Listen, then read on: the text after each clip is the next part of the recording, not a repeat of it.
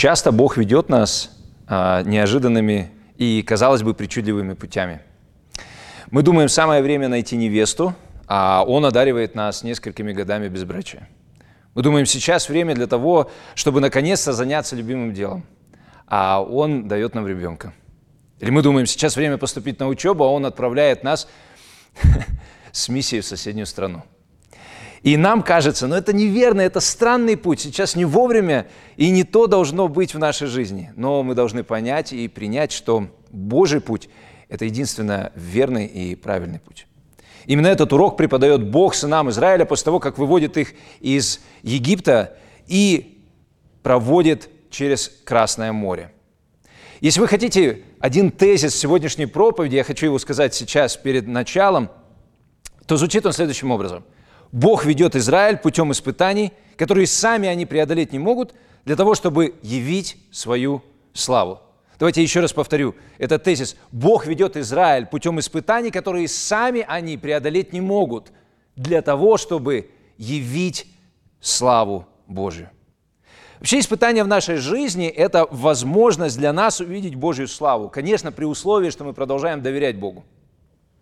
Мы с вами сегодня посмотрим на, наверное, самое известное событие в Ветхом Завете. Если оно даже не самое известное, то одно из самых известных – это прохождение через Красное море, когда Бог разделяет Красное море, и а, евреи посуху проходят на другой берег. А, это событие, оно упоминается, по крайней мере, 25 раз в Ветхом Завете. И кроме этого, а, огромное количество и фильмов, и анимационных фильмов, и книг, и песен, и стихов написано на основе этого события.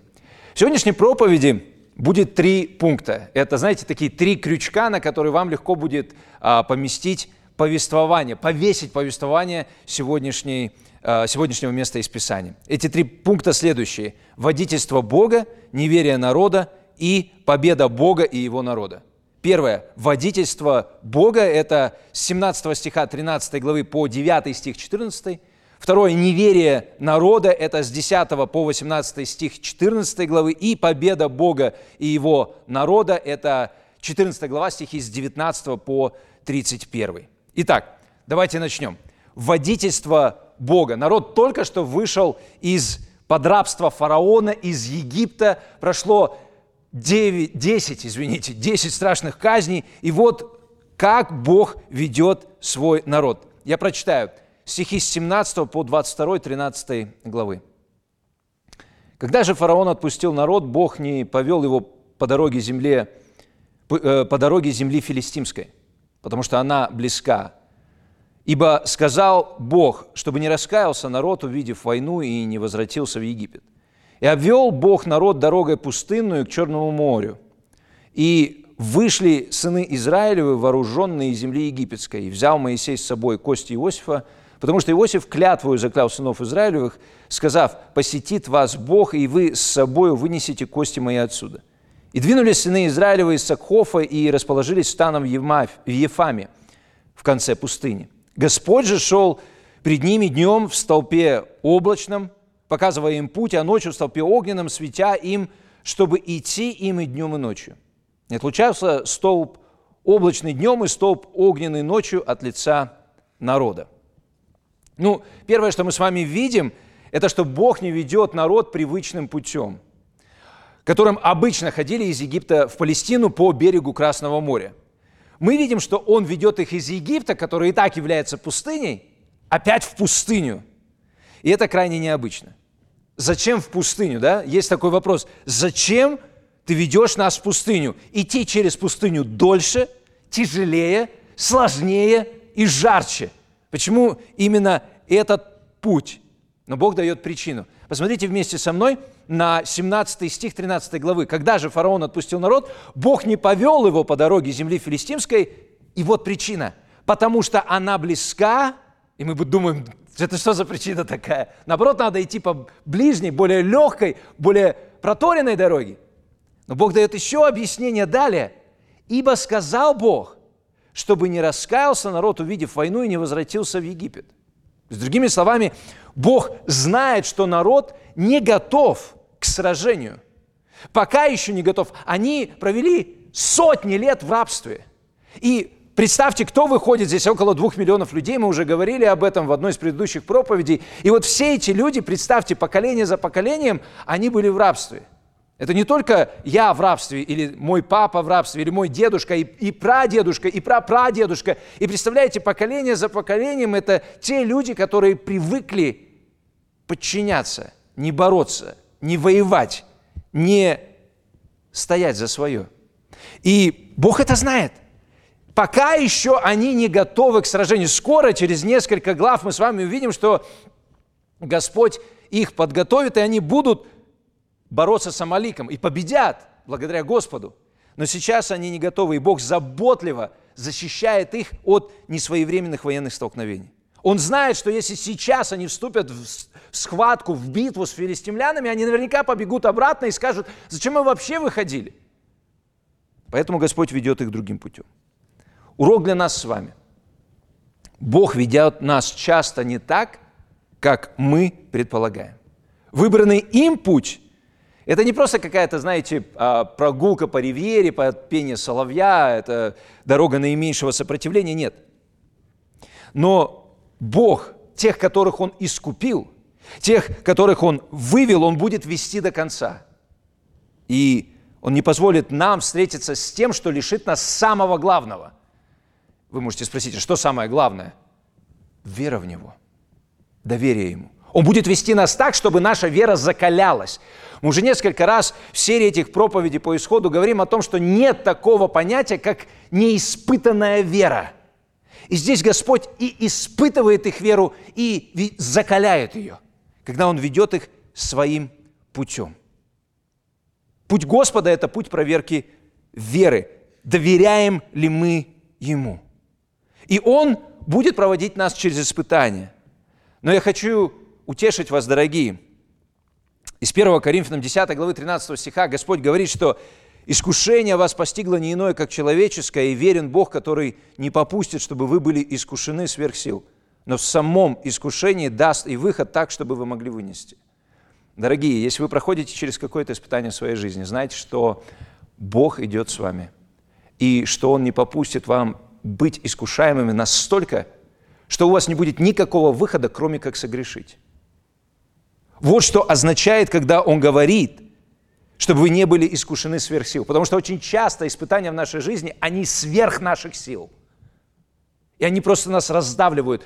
Но когда здесь об этом сказано, здесь не говорится, что нам будет легко их пройти. Здесь говорится о том, что никогда Бог не попустит того, чтобы не было никакого выхода из ситуации, кроме как согрешить. Он будет сохранять нашу веру, Он будет ее закалять. Именно это мы с вами видим здесь с израильтянами. Бог испытывает, закаляет их веру. Он ведет их необычным путем. Но кроме этого, Он еще и ведет их необычно. Не знаю, обратили вы внимание или нет, но Бог не дал просто координаты Моисею, не сказал, так, вот здесь точка на Яндекс картах, вот туда иди и там остановись. Нет, Он идет со своим народом.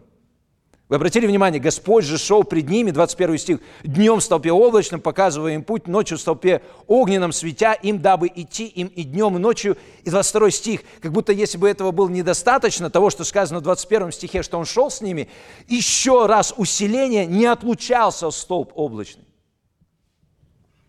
Бог вывел свой народ не чтобы его оставить, а теперь вы сами разбираетесь, куда вы пойдете, как вы будете жить, как вы будете действовать, каким путем вы пойдете. Нет, он и вывел свой народ, чтобы идти со своим народом, чтобы быть со своим народом. Вообще вся книга «Исход» и сегодняшнее место из Писания – это, конечно же, картина великого исхода, который совершил Иисус Христос. И здесь мы с вами увидим очень много принципов, которые применимы и к нам сегодня. И один из них – это то, что Бог нас спасает, чтобы с нами жить чтобы с нами идти. Он не спасает нас, чтобы потом просто дать нам свод каких-то правил и постановлений и приходить периодически проверять и наказывать нас за то, что мы там что-то не исполнили. Нет, Он с нами идет. Он спасает нас, чтобы быть с нами. И конец книги «Исход» будет еще более ярким свидетельством этого, потому что он, будет, он заповедует своему народу построить себе дом посреди их стана. Бог хочет быть со своим народом. Здесь я хотел бы еще подчеркнуть то, что он предстает как любящий отец. Столб, в котором Бог был своим присутствием, не отлучался от них ни днем и ни ночью. Не знаю, задумывались вы или нет, почему именно облако днем и огонь ночью.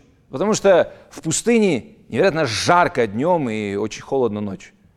Господь заботится. Представьте, люди идут, и рядом огромный столб. И, может быть, они, некоторые из них боялись, пугались, думали, что этот столб сделает, может, из него молния ударит в нас, может, она нас пожрет, а особенно огонь, представляете, огромный огненный столб. Наверняка кто-то из них боялся и пугался, но Бог был своим присутствием, чтобы заботиться о них. Очень важный библейский принцип, который мы здесь видим с вами. Бог за нас. Он за нас. Это величайшая истина, которая должна пропитать нас до мозга костей.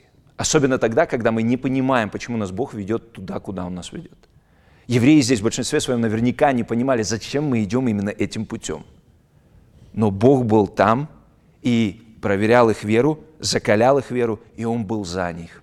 Он шел с ними, и Он был за них. Мы пропустили с вами одну очень интересную деталь. Вообще евреи, мы читали с вами, они обобрали египтян, они забрали золото, серебро, и мы в нашем месте испытания увидели, что Моисей тоже не ушел с пустыми руками. Он тоже, тоже кое-что э, прихватил с собой, а, а именно мумию.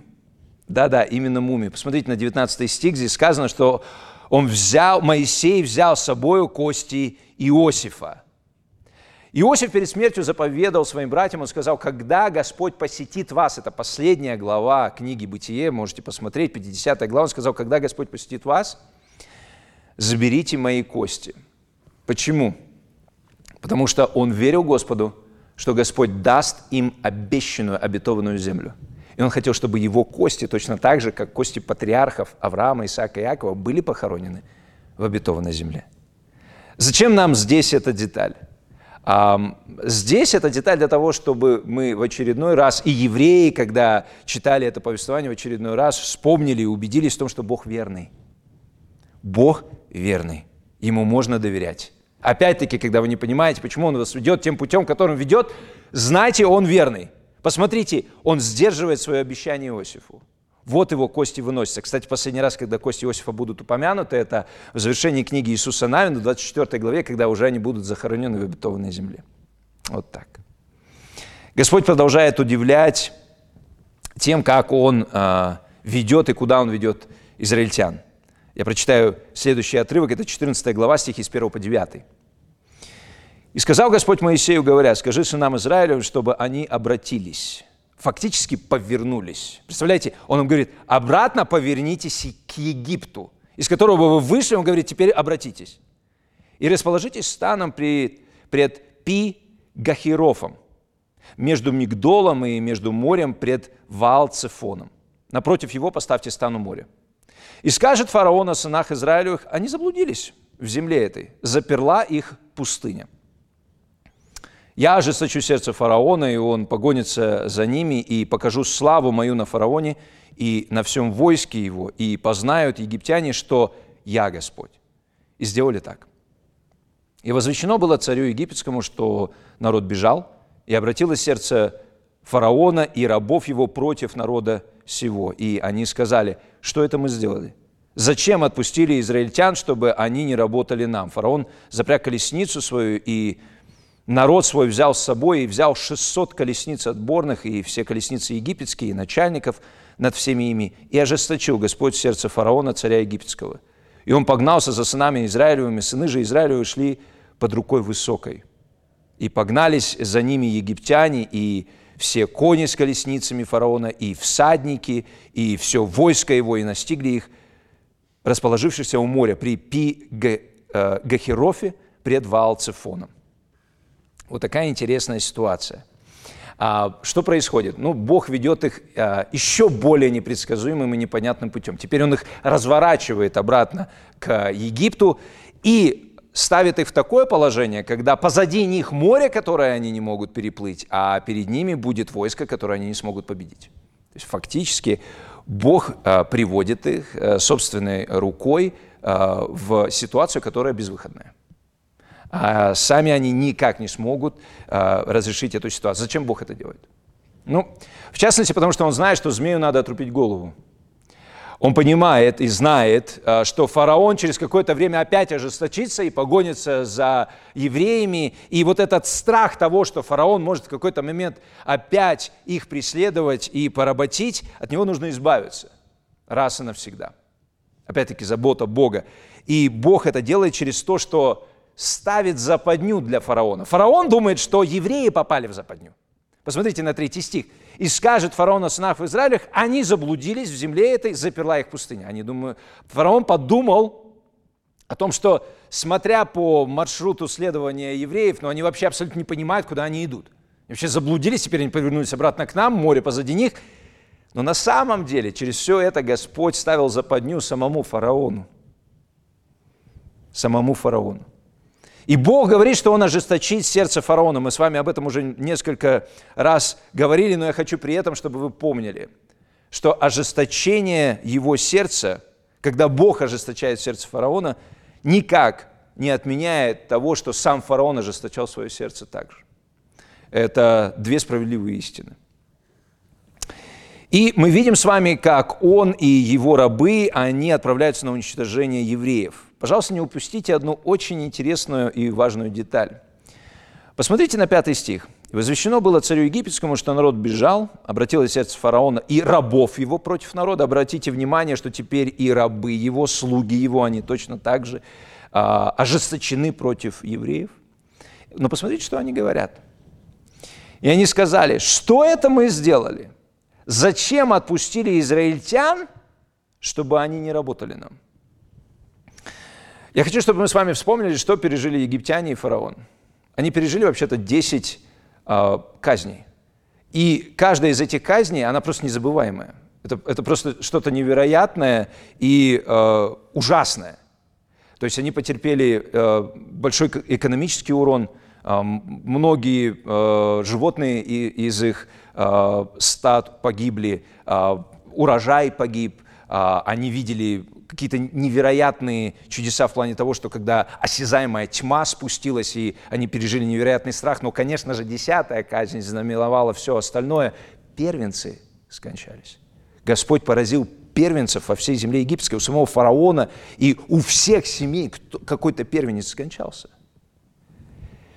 И мы, как правило, думаем, что подобная трагедия, она смягчает сердца людей.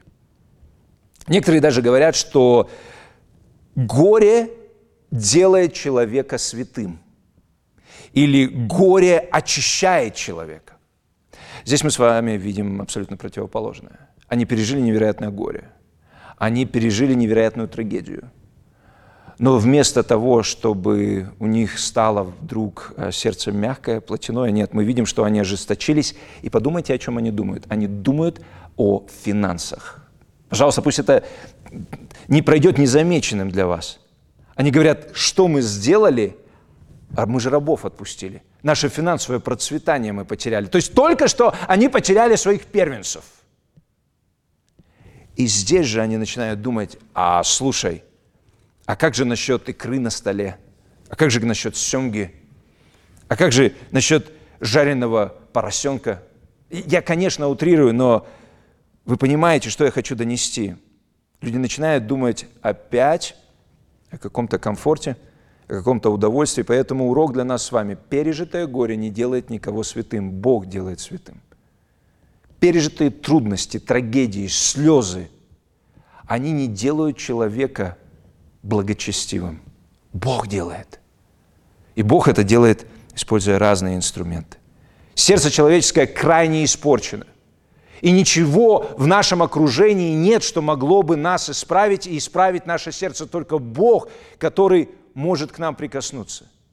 Но очень важно, основополагающее, я бы сказал, понимать, что исходная точка – это понимание того, что мы грешники, и зло исходит из нас, от нас, из наших сердец. И нам нужен кто-то извне, который придет и исцелит наши сердца. И Господь говорит об этом в Писании – он говорит о том, что я заменю ваше сердце каменное на мягкое сердце.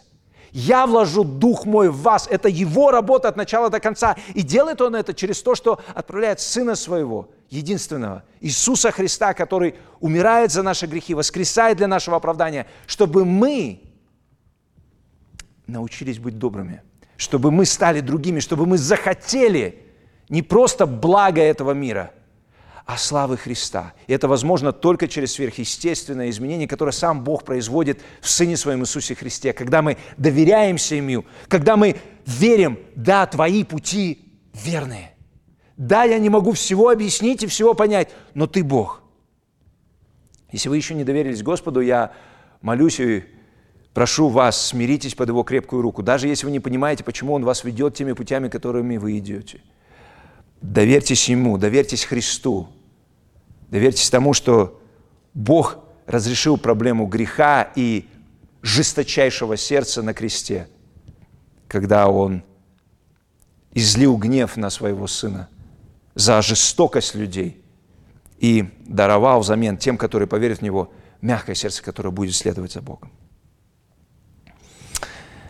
Возвращаясь к нашему с вами повествованию, мы видим с вами, что армия египтян, она приближается. Кстати, обратите внимание на 9 стих.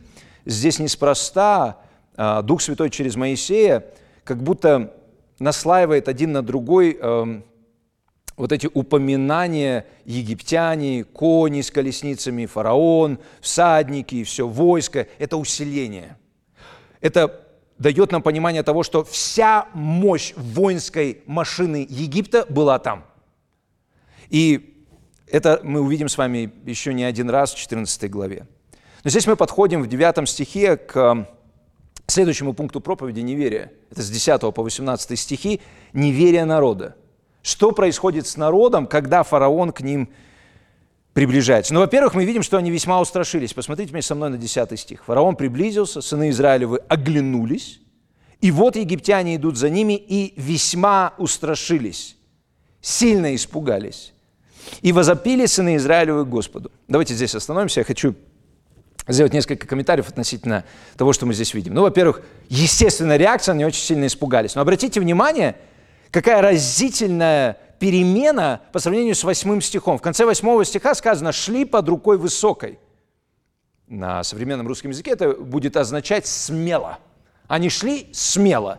Как только появляются египтяне, сильно устрашились. Опять-таки, очень часто в нашей жизни мы невероятно боимся, пугаемся, а у нас тревожность поднимается невероятно, когда мы забываем о Боге забываем о том, что вообще-то нас Бог сюда привел. Мы не сами сюда попали. Он с нами. И вот здесь мы видим то же самое а, с а, евреями. Они просто забыли о том, что а, Бог с ними. Но вы скажете, подожди, но здесь сказано, и возопили сыны Израиля Господу. И это очень хорошее замечание, потому что ранее мы с вами видели, когда фараон, он увеличивал работы евреев – то их назиратели, они тоже вопили. Кстати, вот это слово «возопили», оно э, в других местах из Писания, здесь же в Исходе переводится как «молиться». Помните, когда фараон однажды а, попросил Моисея помолиться за него во время одной из казней, казни, это, например, исход 8.8, так там переводится это же самое слово на иврите, как «помолись за меня». То есть они помолились, возопили Господу. И это очень, очень даже хорошо, правда? То есть до этого, когда, например, надзиратели и евреи вопили и молились, они вопили и молились к фараону. Когда он увеличил их труд, помните, когда он запретил выдавать им солому, когда они делали кирпичи, так вот тогда они возопили и взмолились не к Богу, а к фараону. Здесь мы видим отличное изменение. Они молятся к Господу. И тогда естественный вопрос. Так, Денис, ты только что сказал, неверие – это второй пункт проповеди, но пока в 10 стихе мы не видим неверия. Мы видим страх, да, но мы видим, что они молятся к Господу. Абсолютно верно. В 10 стихе мы еще не можем утверждать, что здесь неверие. Но если мы с вами продолжим читать 11 и 12 стих, мы увидим с вами неверие. Посмотрите. Я прочитаю. «И сказали Моисею, разве нет гробов в Египте? что ты привел нас умирать в пустыню? Что это ты сделал с нами, выведя нас из Египта? Не это ли самое говорили мы тебе в Египте, сказав, оставь нас, пусть мы работаем или служим египтянам? Ведь лучше, ибо лучше быть нам в рабстве у египтян, нежели умереть в пустыне. Смотрите, что мы здесь видим с вами. Мне кажется, это очень часто встречающаяся ситуация – А, это когда люди, которые идут за Господом, молятся к Господу, когда встречаются с какими-то препятствиями и сложностями, но одновременно с этим начинают роптать и жаловаться на тех лидеров, которых Господь поставил над ними. И это начиная с семьи, а, и в церкви, и даже в государстве. А люди очень часто просто ропщут. Обратите внимание, это не какая-то конструктивная критика. Это просто ропот и жалобы. Причем, знаете, я не мог не подумать о том, что э, в 11 стихе один из самых ярких э, примеров такого еврейского махрового сарказма. Посмотрите, разве нет гробов в Египте, что ты привел нас умирать в пустыне? Но на самом деле это можно посмеяться. Я, я, я не знаю, когда они это сказали Моисею, он э, как-то улыбнулся, может быть, или нет. Но э, это очень хорошо подмечено, потому что Египет – это столица гробов просто-напросто. Все пирамиды – это что? Это гробницы, где захоронение большое. Они говорят, слушай, ну зачем ты нас вывел? Мы там умерли, и там достаточно гробов, мы бы и там были похоронены. Да, такой сарказм э, интересный. И далее посмотрите, что, он, что они говорят. Не это ли мы самое говорили тебе в Египте? То есть, мы это еще не слышали с вами, а здесь Моисей показывает нам, что еще когда они были в Египте, оказывается, они очень часто роптали и жаловались и говорили, оставь нас здесь. И посмотрите, что они говорят. Пусть мы работаем или служим египтянам. Хотя Господь до этого четко им говорил – Израиль – это мой сын, я читаю с 4 главы Исход. Первенец мой, я говорю тебе, отпусти сына моего, чтобы он совершил мне служение.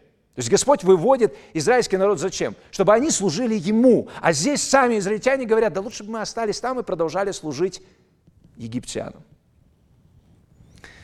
Дорогие, мы часто можем молиться Богу и при этом роптать на лидеров им поставленных. Но в этом случае мы должны с вами понимать, что мы ропщим и жалуемся на самого Бога. Мы говорим, мы недовольны тем, как ты все устроил в нашей жизни. Мы недовольны теми лидерами, которые ты нам поставил. Мы, ты нас не так ведешь, не теми путями – Здесь я вспоминаю одного знаменитого пуританина Джеремая Боруса. У него есть замечательная книга, кстати, которую вы можете найти онлайн. Это «Редкая э, жемчужина христианского довольства». «Редкая жемчужина христианского довольства» Джеремая Барус. Он пишет именно о довольстве, и там у него есть замечательная одна строчка, я помню, как я ее впервые прочитал, она меня поразила, до сих пор поражает. Я хочу э, сейчас... Это не цитата, это такой пересказ мой. Он говорил следующее. Если вы а, молитесь часами, а, читаете Библию часами, общаетесь со святыми, поете Богу, поститесь долгое время, но при этом в сердце своем вы недовольны тем, что делает Бог в вашей жизни. Вы ропщите и жалуетесь на то, куда Он вас поместил, с кем Он вас поместил, каким путем Он вас ведет, вы Богу не поклоняетесь. Потому что должно быть внутри, в сердце решение смириться под крепкую руку Божию, зная, что Он вознесет на свое святое время. Должно быть решение смириться и сказать, Господи, Ты знаешь лучше. Веди своими путями, я иду за Тобой. Это очень важно. Это неотъемлемый элемент поклонения. Поэтому, дорогие, не обманывайтесь. Если вы молитесь Богу, но при этом продолжаете роптать на лидеров вашей церкви или лидеров в вашем доме, или лидеров каких-то, которых над вами поставил Бог, вы на самом деле жалуетесь на Бога и не поклоняетесь Ему. Именно это мы видим с вами здесь, а, в нашем примере с евреями. Давайте посмотрим далее, что, что происходит еще. Здесь интересный еще один момент – в 12 стихе, когда они говорят, зачем а, ты нас вывел, лучше бы нам оставаться в рабстве у египтян, нежели умереть в пустыне, некоторые из вас могут подумать, ну, что за глупость? Кто может жаловаться а, относительно того, что его спасли из рабства? Но вы должны понимать, что они сравнивали, и они думали, жизнь в рабстве или смерть. Э, это то, что было в их голове. Опять-таки, что это нам показывает? Это показывает недоверие Богу, это показывает неверие. Это как очень часто дьявол может нашептывать нам и говорить о том, что он тебя вывел, он тебя спас, для того, чтобы только тобой пользоваться, только тебя использовать, чтобы не дать тебе того замечательного, что есть. Как часто нас искушает грех. Вот, возьми это, и ты будешь максимально счастлив. На самом деле, это не так, но мы здесь видим то же самое. А, Бог нас вывел, все понятно, чтобы нас убить. Неверие. Евреи опять скатываются в неверие. Давайте мы с вами посмотрим на то, как Моисей и Бог реагирует на их неверие. Но, а, во-первых, я прочитаю эти стихи. Но Моисей сказал народу, не бойтесь, стойте, и увидите спасение Господня, которое Он соделал вам ныне, ибо египтян, которых видите вы ныне, более не увидите вовеки. Господь будет поборать, это старый русский перевод, это вести войну, сражаться, воевать за вас, а вы будьте спокойны. В оригинале это слово «а вы замолчите». А здесь два замечательных принципа. Вот 13-14 стих, то, что как Моисей реагирует на неверие, это просто прекрасная картина того, а, как мы с вами должны реагировать на неверие. Прекрасный принцип для нас. Во-первых, Моисей говорит им, не бойтесь, стойте, и вы увидите спасение Господне. Это картина спасения. Он говорит им, от вас требуется ничего не делать. Бог будет все совершать. Какова картина нашего с вами спасения? Что мы делаем для своего спасения? Стоим и смотрим, как Господь нас спасает. Стоим и смотрим, как Господь нас спасает. А, то есть Бог хочет показать через э, эти слова здесь и вообще через всю Библию о том, что спасение – это от начала до конца Его труд. Они в безвыходном положении, и Бог хочет, чтобы они были в этом безвыходном положении – потому что именно в этом положении они смогут увидеть Его славу.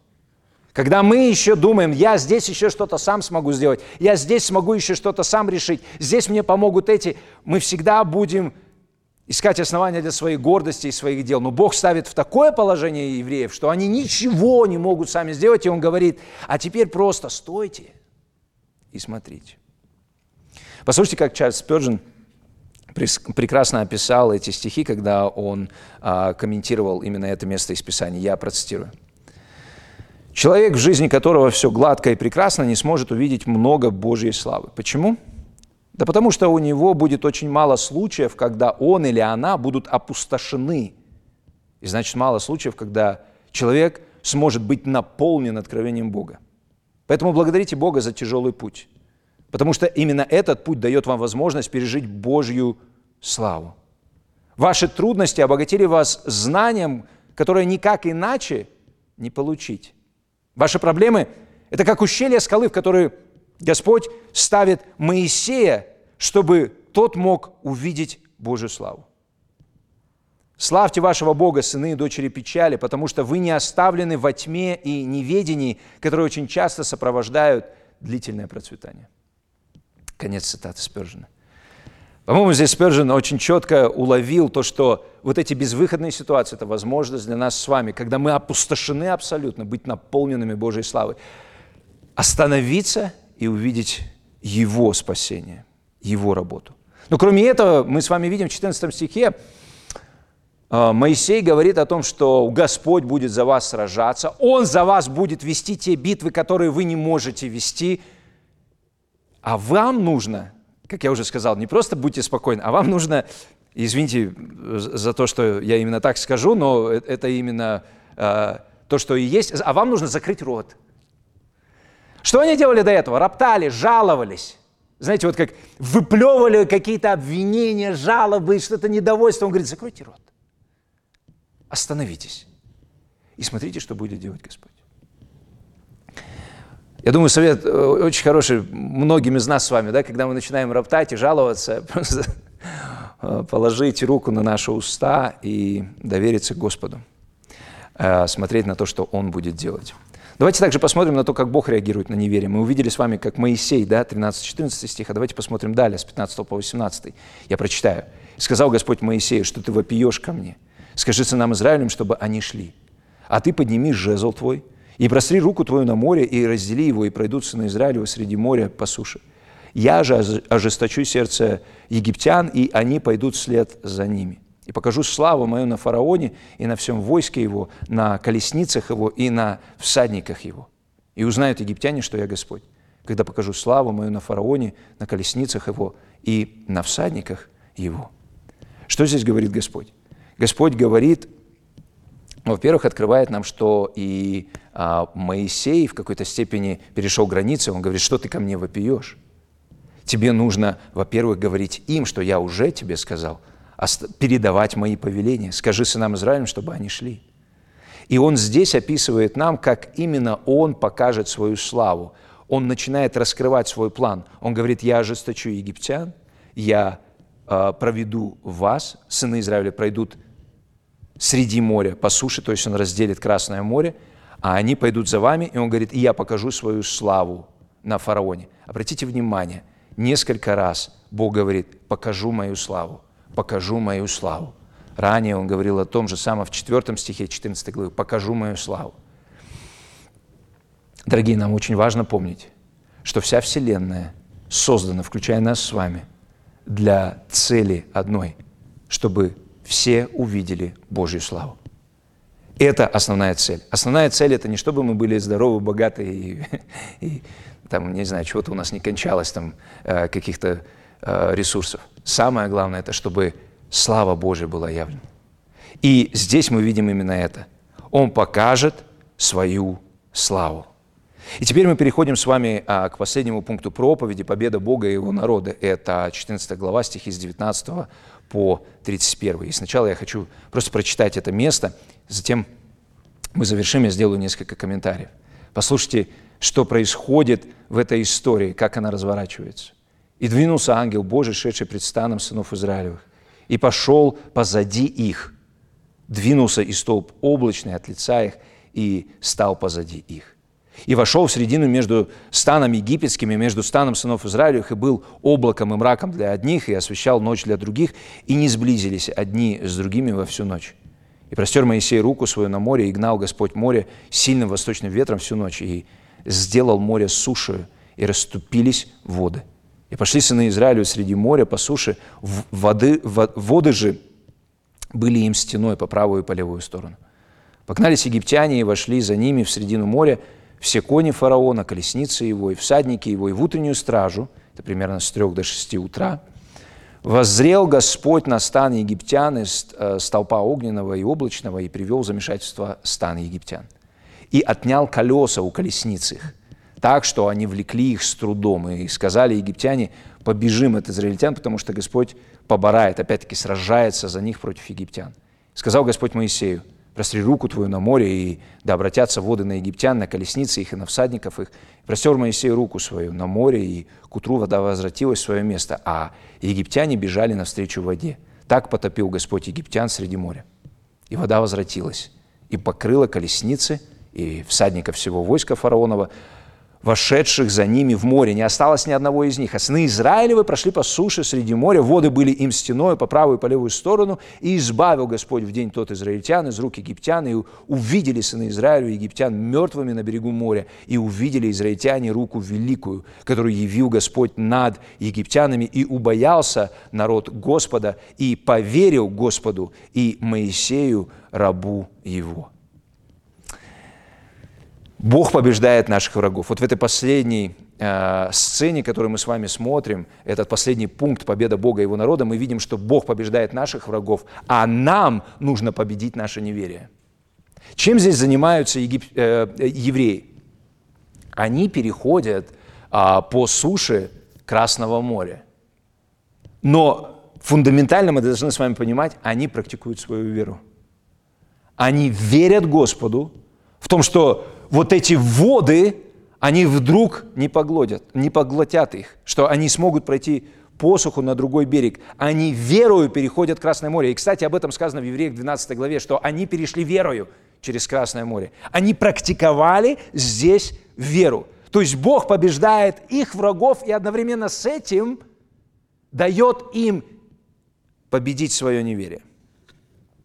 И здесь мы видим тотальное поражение врагов Бога мы видим, как Бог воюет с врагами своего народа. Знаете, очень интересно, если читать вот эти стихи все э, за один раз, просто за один присест, то видно, что сыны Израиля, они описаны здесь как войско. Здесь обратите внимание на 18 стих 13 а, главы, они вышли вооруженные. А, потом мы э, читали э, ранее о том, что они вышли из земли египетской по ополчениям своим, это 12 глава, 51 стих. И здесь очень много упоминаний того, что Бог, Он воюет, Он как воин. Вот это слово «поборать». И далее, в 15 главе, когда уже будет песень победы, мы видим, что Господь назван муж брани или воин, 3 глава 15 главы. То есть мы видим здесь с вами, что перед нами предстает картина, что вот Бог и это его войско. Но войско у него, прямо скажем, так себе. И воюет в этом войске только один – сам Бог. Но и этого достаточно. Бог показывает, я веду сражение за мой народ. Здесь еще несколько интересных есть моментов. Если мы с вами посмотрим на слово «суша» э, в 21 стихе, это необычное слово, которое употребляется также во время описания потопа. Это слово «хараф». И, например, в Бытие в 7 главе, когда описан потоп, там сказано следующее. «Все, что имело дыхание духа жизни в ноздрях своих на суше, умерло». Затем, когда описана вода, которая возвратилась и покрыла колесницы в 28 стихе, это тоже очень созвучно с языком Бытие 8.3 и 7.20, когда после потопа вода возвратилась и покрыла землю. К чему я это все упоминаю? К тому, что здесь перед нами с вами а, предстает картина спасение через суд, жизни через смерть. Кто-то погибает и осужден, а кто-то оживает, можно сказать, и живет. И очень явно, да, осуждены враги Божьи, а народ Божий посуху проходит на другую сторону. И это образ, который невозможно не сравнить с крещением. Потому что в крещении мы умираем – и воскресаем. И здесь вот этот образ того, что кто-то умирает, а кто-то воскресает как будто к новой жизни. И если вы помните, то египтяне, они хотели топить мальчиков, детей, евреев в воде, а теперь сам Бог их потопляет, а этих евреев спасает, как будто из воды поднимает к новой жизни. Если вы думаете, ну это слишком уж э, типологично или аллегорично, я хочу вам привести цитату апостола Павла, который цитирует это событие в 1 Коринфянам 10 главе и говорит следующее. 1 Коринфянам 10 глава, 1 стих. Он говорит, я не хочу, чтобы вы были в неведении, братья, что отцы наши все были под облаком, и все прошли сквозь море, и все в Моисея были крещены в облаке и в море. Посмотрите, Павел здесь говорит о том, что они были крещены – это образ крещения, умирания и воскресения для новой жизни. И посмотрите, они были крещены в Моисея. А в кого мы крещены? Мы крещены во Христа. Кто здесь Моисей на протяжении исхода? Мы видели с вами снова и снова. Он прообраз посредника Божьего. Центральная тема всей книги «Исход». Бог выводит свой народ из рабства рукой посредника для своей славы. И этот посредник здесь Моисей – и посмотрите, как он написан в 31 стихе, когда сказано, увидели израильтяне руку великую, которую явил Господь над египтянами. И убоялся народ Господа, и поверил Господу, и обратите внимание, не только Господу, но и Моисею, и как он написан? Рабу его. Кто описан как раб Господень в Исаия? Иисус Христос. Я думаю, здесь аллюзия именно на это. Моисей, он как прообраз Иисуса Христа здесь. Он тот самый посредник, который является прообразом Иисуса Христа. И я не могу не подумать о том, что здесь также представлено то, через что прошел Христос. Воды гнева Божьего, они обрушились на Иисуса Христа, чтобы мы с вами, которые доверяем Ему, могли посуху пройти на другую сторону и быть с Богом. Мы понимаем, что евреи, они ничем не заслужили то, что Бог их спас. Они такие же грешники, как египтяне. Но Господь их выводит, и мы знаем, что спасение для нас, оно куплено дорогой ценой того, который за нас претерпел суд, прошел через смерть. Это Иисус Христос. Это то, что Он совершил за нас на кресте. Через Его смерть мы приобрели жизнь. Через Его страдания мы получили блаженство. Через то, что Он был распят, Он был наг, Он подвергся насмешкам и стыду, мы теперь не стыдимся, мы теперь одеты в праведность, мы можем стоять на другом берегу, и как здесь написано, израильтяне, они смотрели и видели, как египтяне мертвые лежали на берегу моря. Враги наши, проклятие, смерть, грех и дьявол, они будут поражены. Господь совершил это на кресте, и теперь мы ожидаем того, когда все это реализуется, но победа уже совершена. Если вы еще не в стане народа Божьего, не в стане людей, которые идут за Христом, мое обращение к вам – обратитесь к Богу. Послушайте, суд грядет, он неизбежен. Это лишь предтеча, это лишь маленькая картина того, что Бог совершит в конце времен. И всякий, кто не покорится Ему, всякий, кто не доверится Его путям, он будет поражен – Послушайте, у Бога свои пути. Они неожиданные, они удивительные, они ироничные. Не в смысле, что мы смеемся относительно них, а что это те пути, которые мы бы никогда не избрали. Он берет что-то как смерть и оборачивает это так, что мы приобретаем жизнь. Он берет воду и выстраивает из чего-то жидкого, нестабильного стены. Он удивительный Бог. И у него свои пути. Но помните всегда – тот принцип, который мы здесь видим. Он приведет вас и будет снова и снова приводить вас в место, в котором вы будете опустошены. В место безвыходности. Когда вы будете спрашивать себя и других, что мне сейчас сделать? И вот тогда Бог будет являть свою славу. Я молюсь о том, чтобы мы с вами видели Его славу в Сыне Иисусе Христе, который Он явил – и чтобы мы с вами также реагировали, как мы читаем здесь в 31 стихе. Они убоялись, и они поверили. Дорогие, у Бога свои пути, но только Его пути верные, и они благословенные.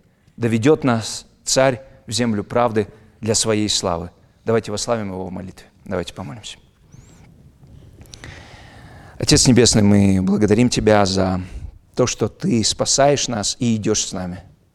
Спасибо Тебе за то, что Ты учишь, Ты за нас воюешь, те сражения те войны, которые мы никогда бы не смогли а, победить. Ты, Господь, за нас побеждаешь, Ты совершаешь все. Мы благодарим Тебя за то, что Христос, Он все совершил, и что Он наш победитель и спаситель. Помоги нам идти за Тобой и доверять тому, как и куда Ты нас ведешь, потому что Ты благой и добрый Бог. Тебе да будет вся слава. Молимся во имя Иисуса Христа. Аминь.